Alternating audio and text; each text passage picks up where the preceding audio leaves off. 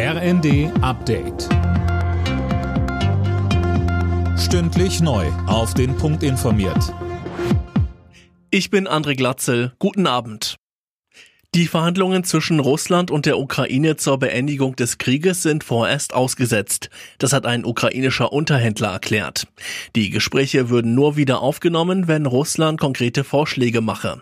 Eine gesichtswahrende Lösung für Kremlchef Putin lehnt die ukrainische Seite ab.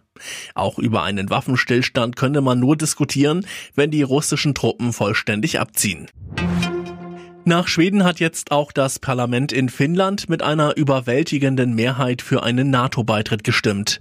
Während die Türkei das Vorhaben im Verteidigungsbündnis blockieren will, macht sich Deutschland für den Beitritt der Skandinavier stark. Bundeskanzler Scholz. Deutschland wird sich dafür einsetzen, dass das Beitrittsverfahren sehr zügig vonstatten geht. Die Ratifikation durch die Bundesrepublik Deutschland werden wir in Abstimmung mit den Verfassungsorganen unverzüglich durchführen. Wir laden andere Staaten ein, das Gleiche zu tun. Das Thema sexualisierte Gewalt muss aus dem Tabu geholt werden. Das fordert die neue unabhängige Missbrauchsbeauftragte der Bundesregierung Kerstin Klaus.